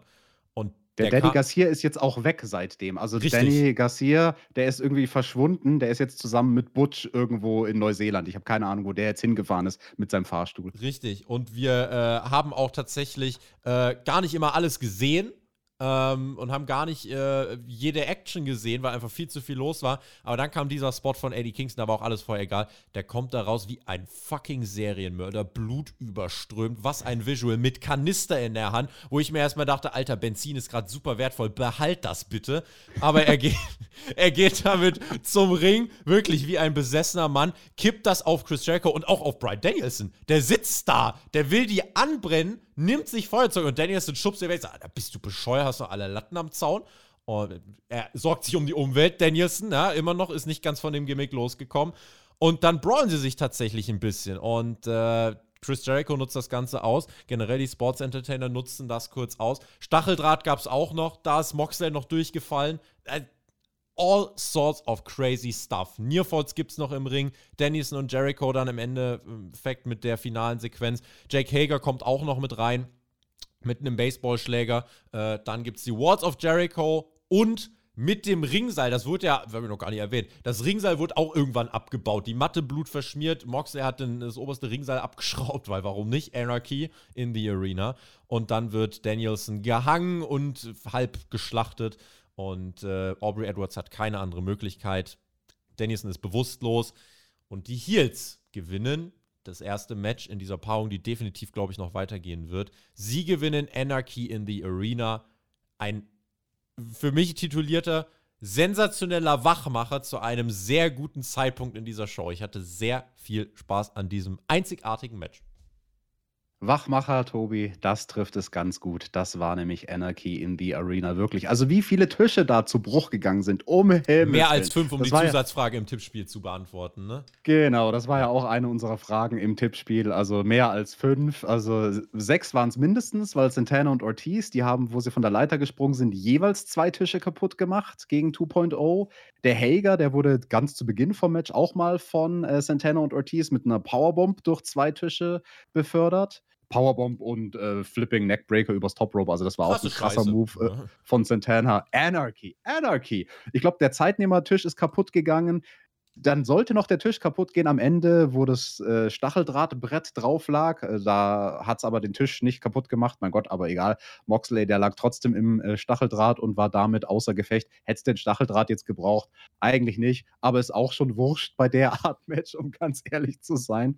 Und ja, äh, die Sieger, die haben mir den Tippspielzettel versaut, leider. Nicht nur die Sache mit den Tischen, sondern auch die Sache mit der Jericho Appreciation Society. Sie gewinnen diesen wilden Brawl. Ich hätte ja gedacht, man gibt uns dafür die gute Laune. Nicht nur ein wildes Match, sondern auch ein Babyface-Sieg. Aber nein, die Jericho Appreciation Society gewinnt, weil Eddie Kingston und Daniel Bryan, Bryan Danielson sich in die Haare kriegen. Eieiei, da wird noch was kommen, Tobi, da wird noch was kommen. Ich denke, äh, das war der Start dieser Fehde, die noch weitergehen wird. Dieses Match war einzigartig. Guckt es euch an, es, ihr werdet es nicht bereuen. Das war wirklich auch einfach out of the box und sehr erfrischend äh, als Abwechslung auf dieser Card. Danach gab es News. News! Andrade hat mit uns gesprochen, hat gesagt, I am not here to lose. Since they won this group no work. You got a contract? fragt er dann seinen Assistenten José, wenn äh, Andrade hat keine Lust mehr auf das Family Office, sondern will jetzt einen neuen Partner. Und der neue Businesspartner ist die Top Wrestler in the world. One of the best. Welcome to AEW. Und dann kommt Rouge. Also wir bekommen keinen Namen. Wichtig. Es kommt einfach ein Mensch. Und bei uns im Chat haben wir viele gefragt. Okay. Und das Segment war vorbei. Und dann Excalibur. Oh, Rouge El Toro Blanco. Ehemaliger Ring of Honor Champion. Krass. Bam. Äh, ja. Krass, Alex. Luke. Ja, ganz, ganz krass. Habe ich gar nicht mitbekommen, um ehrlich zu sein, weil ich war nach Anarchy in the Arena erstmal so fertig, dass ich ins Bad musste und mir ein bisschen Wasser ins Gesicht klatschen musste. Aber okay, Andrade war scheinbar auch da bei äh, Double or Nothing. Super. Man of the Year Backstage, äh, noch eine kurze Promo, in der Dante Martin Scorpio Sky um den Titel gechallenged hat, kriegt das Match, auch der Ring musste in der Zeit wieder aufgebaut werden, damit wir weitermachen konnten mit dem Tag Team Trios Match. Ricky Starks und Powers Hobbs gegen Swerve, äh, Strickland und Lee, Keith Lee. Und die Champions Jurassic Express waren mit von der Partie. Es war der Co-Main-Event. Ich war überrascht, weil ich fühlte mich zu diesem Zeitpunkt nicht down, dass es auch einfach an Anarchy in the Arena lag, weil danach warst du einfach so gepusht, oder? Ging dir wahrscheinlich ähnlich. Definitiv. Also, ich habe da auch noch mal einen frischen Wind sozusagen verspürt in meiner Seele und in meinem Leib und ich war bereit für mehr Wrestling, mehr, noch mehr Wrestling. Also, wir hatten ja schon viele Multiple-Man-Matches und deswegen schwieriger Spot für diese sechs Männer im Tag-Team-Titelmatch. Was ich aber sehr schön fand, dass alle diese drei Teams aussahen wie Teams. Ja. Jedes Team hatte von den Klamotten her seine eigenen Farben und hat dadurch nicht so zusammengewürfelt gewirkt, sondern es hat gewirkt wie drei Einheiten, die gegeneinander antreten.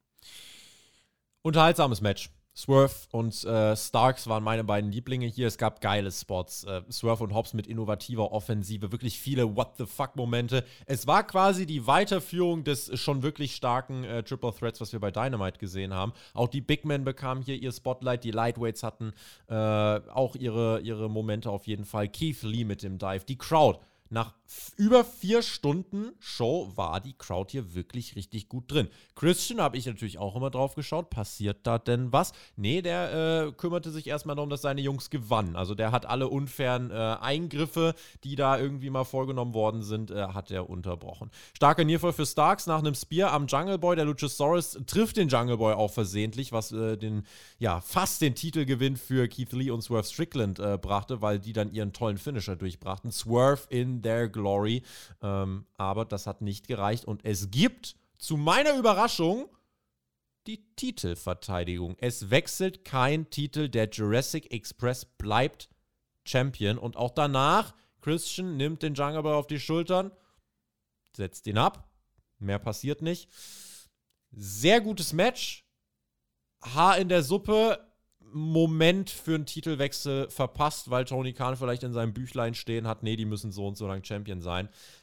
Work on the fly, Brother. Jetzt war der Moment, Alex. Aber wirklich, Brother, das habe ich mir auch gedacht. Also in dem Moment habe ich meinen Tippzettel genommen und zerrissen und angezündet mit dem Benzin von Eddie Kingston. Also ich hätte auch gedacht, dass es hier einen Titelwechsel gibt. Mein Tipp wäre ja gewesen, ich wollte mir da nicht in die Karten schauen lassen beim Tippspiel. Ich war eigentlich sehr überzeugt tatsächlich, dass Power Powerhouse Hobbs und Ricky Starks Same. sich hier die Titel holen würden. Ne? Swerve und Keith Lee die hat man so aufgebaut beim letzten Dynamite ja. sehr, sehr stark. Da sahen die richtig gut aus und dass wir so glaube ich, das gewesen, wo die meisten sagen, oh ja, ja, wenn die so Momentum haben, dann gewinnen die bestimmt. Deswegen hat auch der Nearfall so gut funktioniert mit deren Finish Swerve in der Glory. Ja. Aber äh, ja, es gibt die Titelverteidigung. Der Luchasaurus, der schaut dann sehr argwöhnisch zu Christian rüber, als Christian den Jungle Boy auf die Schultern nimmt. Ne? Das ist ja das Ding vom Luchasaurus, was er diesmal auch beim Entrance wieder gemacht hat. Fand ich auch ein schönes kleines Detail. Hat er ja in letzter Zeit nicht mehr so wirklich oft gemacht. Und ja, ein paar Notizen zu diesem Match. Ähm, ich fand es krass, dass Keith Lee den Jungle Boy bei dessen dritten Dive einfach mal abfängt zur Powerbomb und dann powerbombt er ihn zack auf den Rücken von Luchasaurus und weil es so schön war, zack gleich noch ein zweites Mal hinterher. Da hat er ein bisschen bei Wardlow abgeschaut und hat sich gedacht, komm, Powerbombs kann man gar nicht genug machen. Ähm, es gibt einen Moment, wo irgendwas schief läuft und Ricky Starks sich außerhalb des Rings irgendwie killt bei irgendeiner Aktion mit mehreren Leuten und Keith Lee, der stand da so am Apron und guckt sich das Ganze an und, und prüft natürlich erstmal, ist mein Kollege verletzt? Und dann fängt er tatsächlich an zu singen. Ich weiß nicht, was er da gesungen hat, aber er schaut auf seinen fast gestorbenen Gegner oh, und oh, singt oh, irgendetwas von wegen, oh my goodness, he almost died oder irgendwie sowas. Und dann kommt Swerve auch zu dem krassen Spot, also vielleicht der krasseste Spot im ganzen Match, packt sich die Hand von Keith Lee, rennt auf die Seile rauf, springt vom Top Rope auf die Brust von Keith Lee, der auf dem Apron steht und von dort aus macht dann äh, Swerve den Moonsault, als wäre es ein Ding der Leichtigkeit. Also krasser Typ, dieser Swerve Strickland, der gefällt mir schon sehr, war mein MVP des Matches. Derjenige, der für mich das Gegenteil vom MVP war, war leider Powerhouse Hobbs. Der hat sehr oft ja seine Einsätze verpasst, beziehungsweise war lost und wusste nicht mehr genau, was er machen sollte. Vor allem in Situationen, wo es einen Tag gab, vor allem wenn Swerve und Keith Lee getaggt haben. Da gab es mehrmals Situationen, wo dann Powerhouse Hobbs nicht wusste, äh, was, was ist jetzt der nächste Bewegungsablauf, der kommt und soll ich jetzt auf euch zulaufen oder soll ich jetzt einen Griff machen und gekontert werden oder, oder andersherum?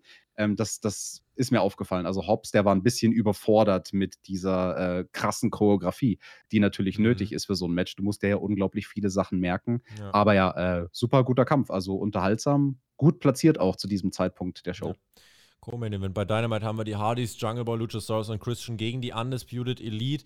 Ist die Frage, wie es jetzt mit den Titelträgern weitergeht. Also, ich befürchte jetzt bei Starks, Hobbs, Strickland und Lee wird man das Momentum nicht so halten können, was schade ist, weil dieser Titelwechsel mal wirklich frischer Wind, nicht vorhersehbar. Möglichkeit wäre jetzt, dass FTA die Titel gewinnt. Die sind ja auch noch relativ heiß. Ähm, ja, und vielleicht geben die die dann an Starks und Hobbs ab, weiß nicht. Aber Hätte mir ein anderes Finish gewünscht, aber da müssen wir einfach mal beobachten, wie es weitergeht. Aber der Titelwechsel, ne, war es ja auch bei mir, wäre reif gewesen gerade. Definitiv. Wie lief es bei dir beim Tippspiel, Tobi? Wie viele Sachen hast du versemmelt? Eigentlich hast du den Main Event richtig getippt? Der ja. kam jetzt als nächstes. Den Main hast du auch richtig, richtig, getippt? Ja, ja. Ich glaube, wir haben so ziemlich genau das gleiche richtig getippt. Was ich leider nicht richtig habe, waren die Tische, die Debüts. Ich glaube, von den Zusatzfragen habe ich keine richtig. Ähm, muss gerade mal überlegen. Äh, nee, ich glaube, ich habe keine richtig. Was war die dritte Zusatzfrage? Äh, neben den Tischen und den Titeln. Ob, äh, ob jemand debütiert. Ja. Und falls ja, wie viele Leute debütieren. Ich habe ein Debüt, ich Dummkopf. Ähm, naja. Wer also, denkt sich denn diese Zusatzfragen immer aus? Das ist doch der Marcel, oder? Jetzt der sabotiert uns doch schon wieder. Der macht wieder irgendwelche Zusatzfragen, die kein Mensch richtig beantworten kann, ganz ehrlich. Main Event, Ladies and Gentlemen. Ihr wisst, was das heißt. Well, looks like we've had enough talk. It's time for the main event. CM Punk gegen Hangman Adam Page. Bevor wir über das Match reden, ich muss overbringen. Ich war absolut mindblown. Wir gehen auf fünf Stunden zu, Main Show, plus eine Stunde Buy-In. Und dieses Match startet, und wir haben die Story auch viel kritisiert, aber das ist mir jetzt scheißegal, weil CM Punk und der Hangman Adam Page stehen hier im Ring und diese Crowd ist on fire. Und das ist der Beweis, weil ich muss sagen, ich habe nicht dran geglaubt. Ich habe gedacht, boah, Alter, es wird so, die Finish-Phase wird gut, aber der Rest wird einfach so, die Crowd ist müde, keiner hat Bock. Ich kann vorweggreifen, es gab die ganze Zeit Chants, Wechselgesänge, Posieren und so. Das Match war sehr gut, also es war mutig, weil es war sehr viel auf Crowdworking ausgelegt. Hätte die Crowd nicht reagiert, wäre das richtig mies eingestürzt, glaube ich. Ähm, umso überraschter, Alex, war ich, dass man es hier geschafft hat. Großes Kompliment für die Show. Insgesamt sechs Stunden knapp Pay-Per-View zu veranstalten mit Buy-In und das so zu strukturieren, dass am Ende die Crowd noch richtig drin war. Das ist eine so krasse Aufgabe und ich habe das so bisher noch nicht gesehen. Ich erinnere mich an die langen Manias oder so. Oh, da hast du abgekotzt am Ende. Oder irgendein SummerSlam, der mal fünf Stunden ging mit Finn Balor und Seth Rollins, war es gleich. Da hatte ich keinen Bock drauf. Aber dass man das hier so geschafft hat, wirklich die Crowd so abzuholen, spricht für Punk, spricht für Hangman und spricht generell fürs Pacing der Show, finde ich. Ja, das kann man durchaus so verargumentieren. Also ich als jemand, der selbst mal bei so einer WrestleMania live war, eine dieser Mammut-WrestleManias, WrestleMania 32 im Stadion, die Show, sie wollte kein Ende nehmen. Mhm. Sie ging sechs Stunden und dann hatte der Main-Event noch nicht mal begonnen und alle dachten sich so, come on, ich will nach Hause. Ich will nur noch, dass die Show zu Ende geht. Und das hatte man hier nicht bei Double or Nothing, was durchaus überraschend war ich muss auch sagen, für uns zu deutscher Zeitzone ist das natürlich eh immer besonders schwierig. So eine Wrestling-Nacht, das live zu gucken, so die Show beginnt halt um 2 Uhr nachts. Das ist echt bitter. Aber es hat in dem Fall fast geholfen, dass die Show so lange ging, dass es schon helllichter ja. Tag war, als der Main Event überhaupt mal begonnen hat. Also deswegen kam dann auch bei mir so dieser frische Wind noch mal rein, so im letzten äh, Viertel der Show, wo ich mir gedacht habe, come on, come on, da geht noch was, da geht noch was. Das gucke ich mir jetzt an. Mit ein paar Energy Drinks, Intos geht das schon. Der letzte Stint dieser Show. Mit dem World Title Match Hangman, kein Special Entrance ganz normaler Dynamite-Entrance für ihn. Äh, er ist der World Champion, geht hier rein. Also Inszenierung haben wir schon ein paar Mal angesprochen. Das hier nochmal ein Indiz. Intensiver Stairdown zu Beginn. Crowd drin. Let's go Hangman CM Punk. Beide bekommen dann im Laufe des Matches auch Buhrufe, weil, wie gesagt, ganz viele Staredowns. Die haben hier, dieses Match hat wirklich äh, ordentlich Zeit nochmal bekommen. Es ging insgesamt 26 Minuten. Ganz ja. oft, ganz oft einfach Staredowns. Bodyslam CM Punk in die Crowd gucken, Reaktion aufsaugen. Hangman mhm. irgendeine Aktion draußen am Apron posieren, Reaktion aufsaugen. Das hat sehr gut funktioniert, fand ich.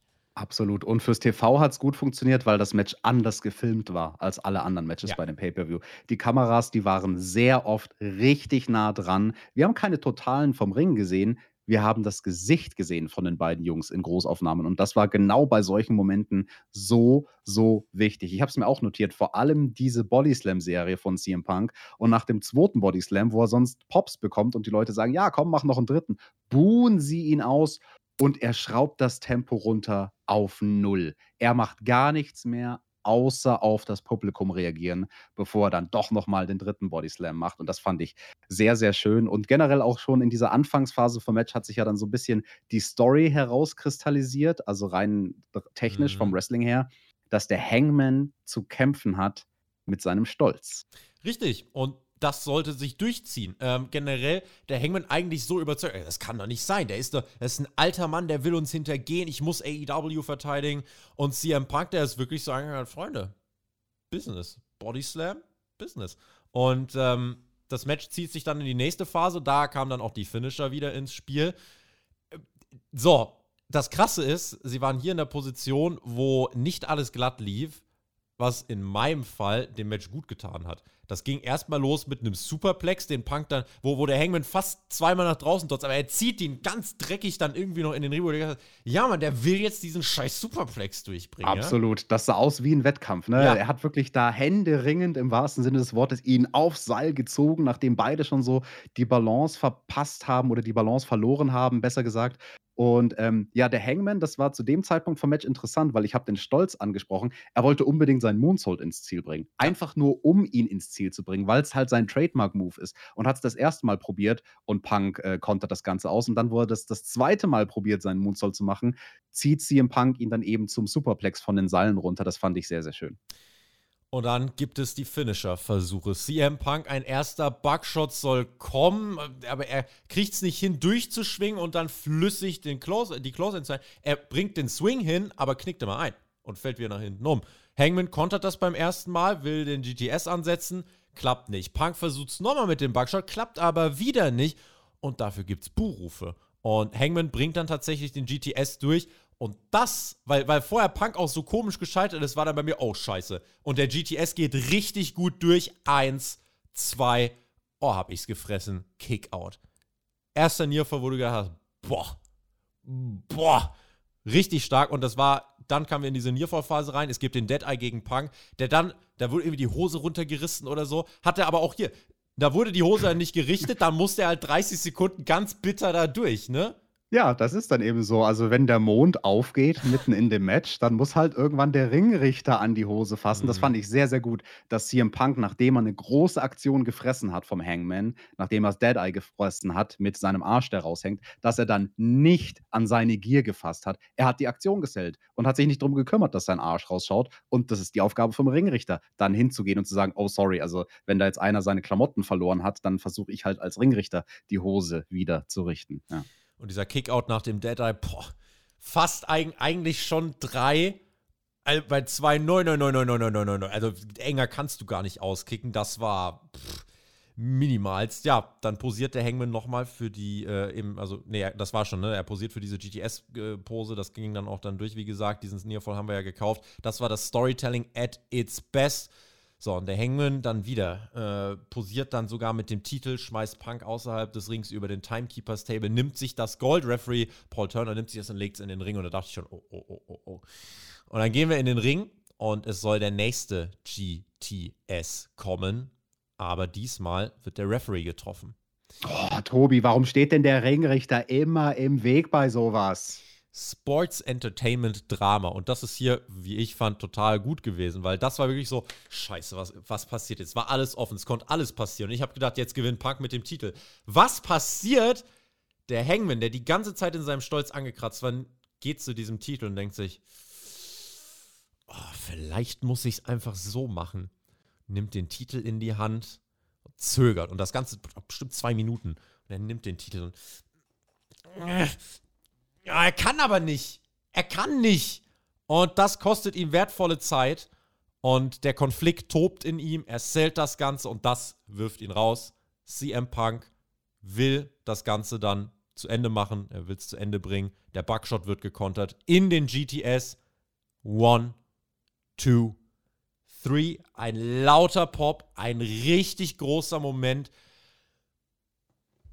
Fünf Stunden Pay-Per-View 27 Minuten Main Event und dann nur auf Crowd-Reaktion setzen, ist ballsy. Ist richtig ballsy. Das so umzusetzen mit so einer Story und am Ende so eine Reaktion zu ziehen, sagt mir, dass hier alle Beteiligten verdammt viel richtig gemacht haben. Als äh, ja, CM Punk-Fan äh, ein noch größerer Moment.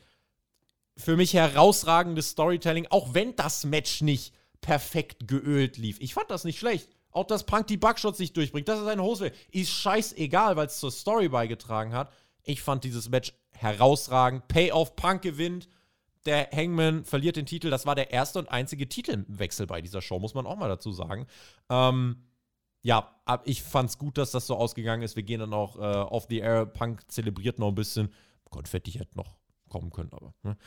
Insgesamt war das dann äh, ein rundes Ende für diesen Pay-Per-View. Starker, starker Main Event starker, starker Main Event. Oh ja.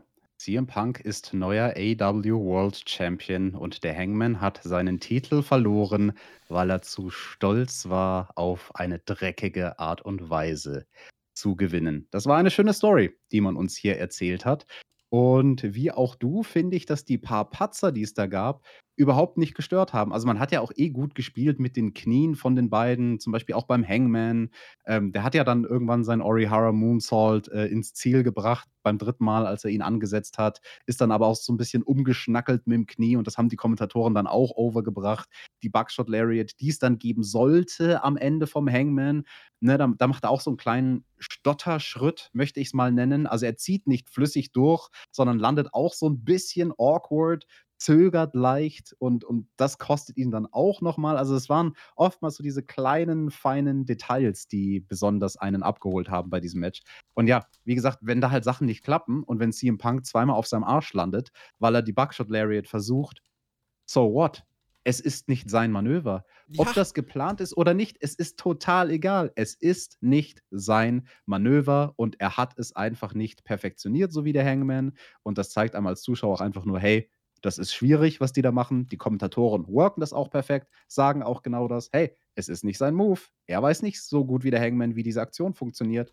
Und auch das kann ich euch aus eigener Erfahrung sagen. Das ist sehr, sehr schwierig, diesen Flip übers Seil zu nailen. Den habe ich im, zu Beginn meiner Karriere auch gemacht, so als Entrance. Und du musst halt genau im richtigen Moment das Seil loslassen. Und wenn du es nicht tust, landest du eben auf dem Arsch. Und das hat mich gar nicht gestört. Im Gegenteil, mich hat das ein bisschen erinnert an große Matches, die John Cena hatte. Teilweise auch gegen einen CM Punk, wo dann auch nicht alles funktioniert hat was das Match besser gemacht hat weil es mehr gewirkt hat wie ein echter Kampf. Also das fand ich echt schön. Das Tempo in diesem Kampf, dass nicht alles aalglatt war, dass es gewirkt hat wie ein echter Kampf. Das Match hat sich abgehoben von allem anderen auf der Card. Von Beginn an haben sie mit einer Intensität gerasselt. Das hast du schon bei den Lockups zu Beginn gesehen und in der Ringecke, wie sie versuchen, da irgendwie mit jedem kleinen Griff dem Gegner Schaden zuzufügen.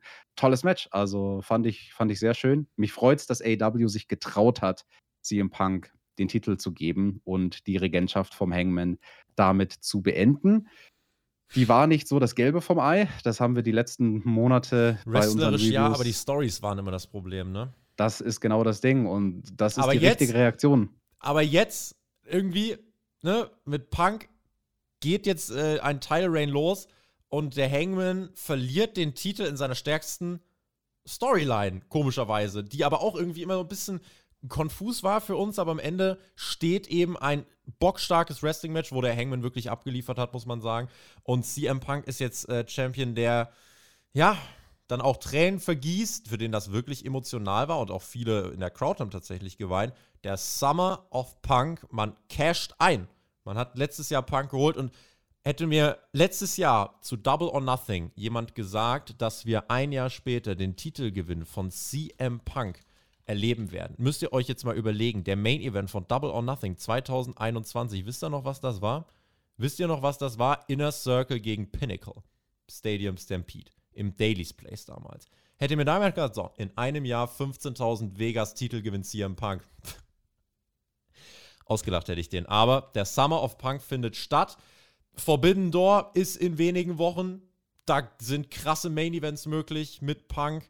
Äh, und generell, also da, ja, ich denke jetzt auch schon wieder an MJF, wird der, der, also ich glaube, er ist tatsächlich ganz hoch im Kurs als derjenige, der Punk entthronen könnte. Wie werden jetzt die Stories erzählt? Wie wird man äh, Punk jetzt als Champion präsentieren? Wir haben jetzt eine Dynamite-Ausgabe. Die findet auch vor knapp 15.000 statt. Das ist richtig krass, was da jetzt nochmal zukommt. Äh, die nächste äh, Show, die ist wirklich heftig. Und ähm, ja, man geht mit Punk in den Sommer. Der Summer of Punk bei All Elite Wrestling startet mit Double or Nothing 2022. Und für den Hangman ist es eine Chance in erster Linie. Für den Hangman ist es die Chance, jetzt ähm, ja auch sich vielleicht noch mal ein bisschen neu zu erfinden, äh, nicht das Gimmick komplett zu überdenken, aber einfach so, die Hangman-Karte ist gespielt. So, er war World Champion, er hatte seinen Run. So, let's move on.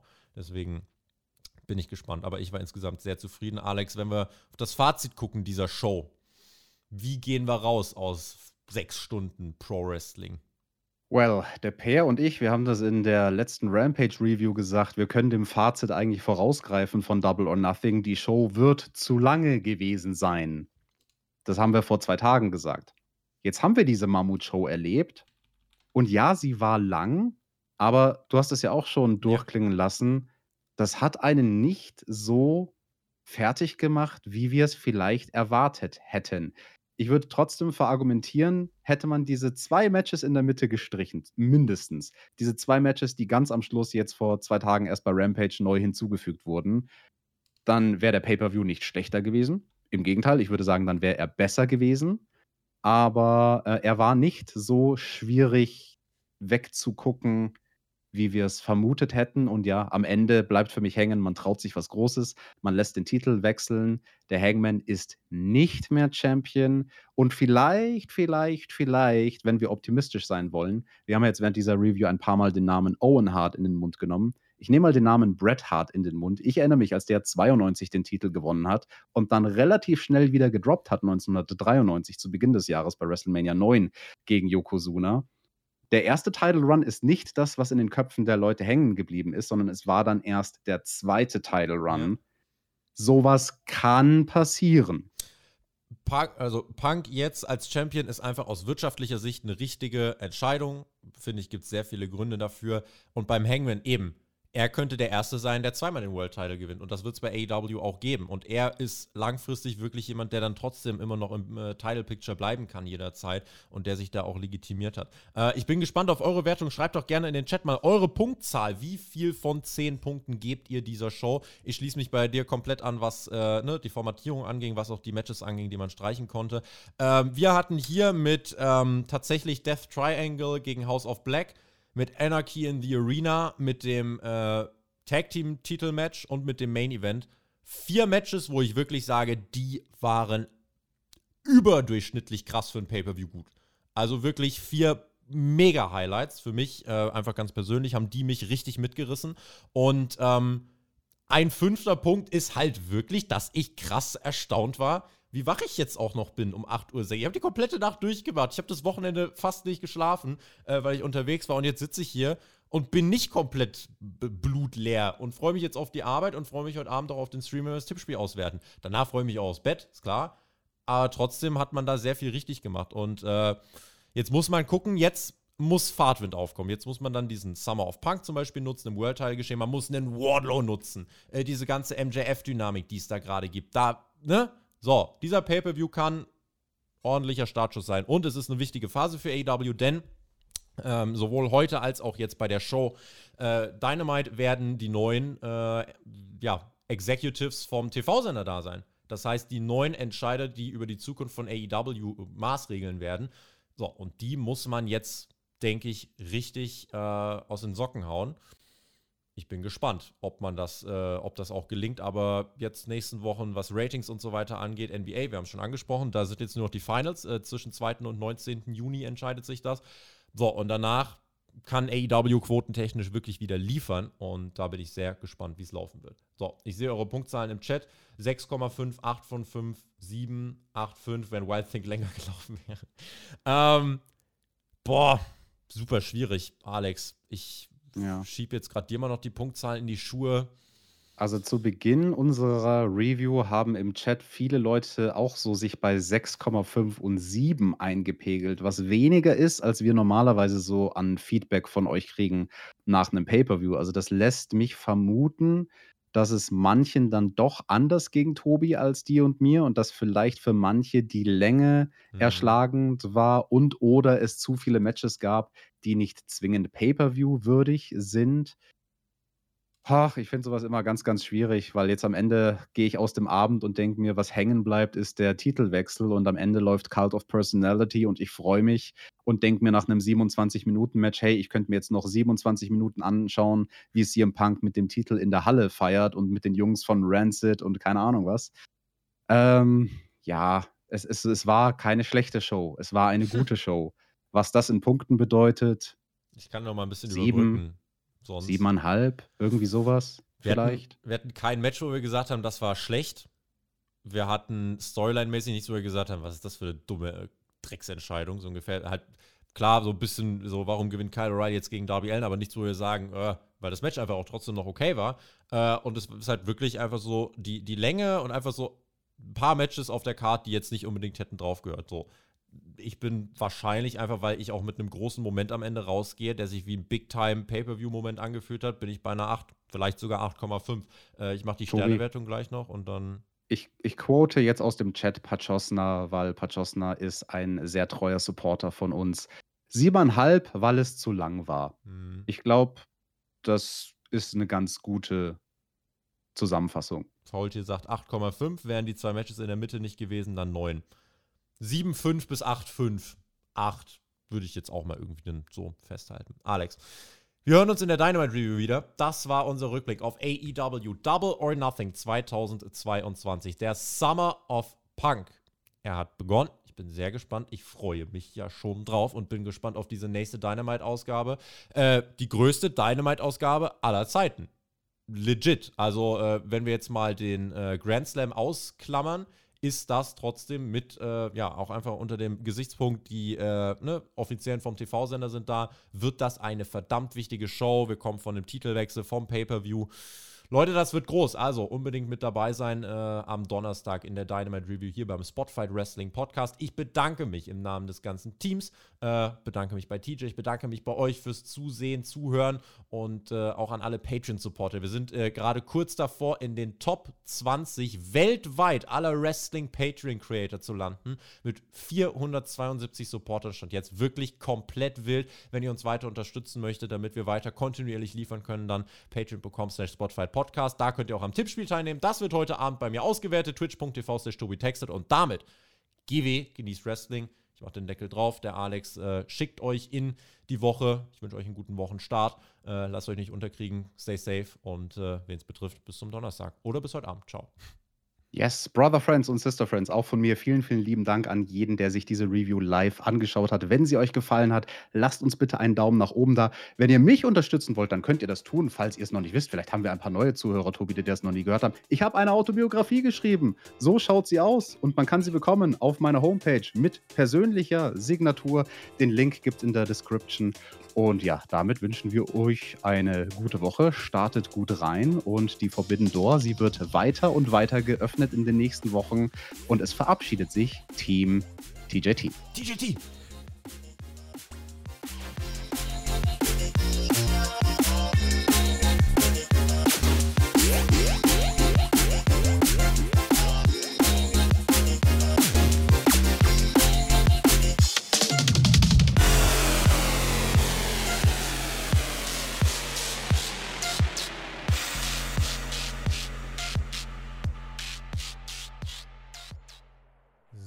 Nehmen wir doch mal unser ganzes YouTube-Money und schauen mal hier so, was da jetzt rauskommt. Oh, eins, zwei, das ist dreimal der Stacheldraht. Ich habe gewonnen. Wie, so viele Millionen? Das ist ja fast so viel wie für Y-Food. Geil, man. Gib her das Geld. Oh, das so viel. Ja, ich schwimme.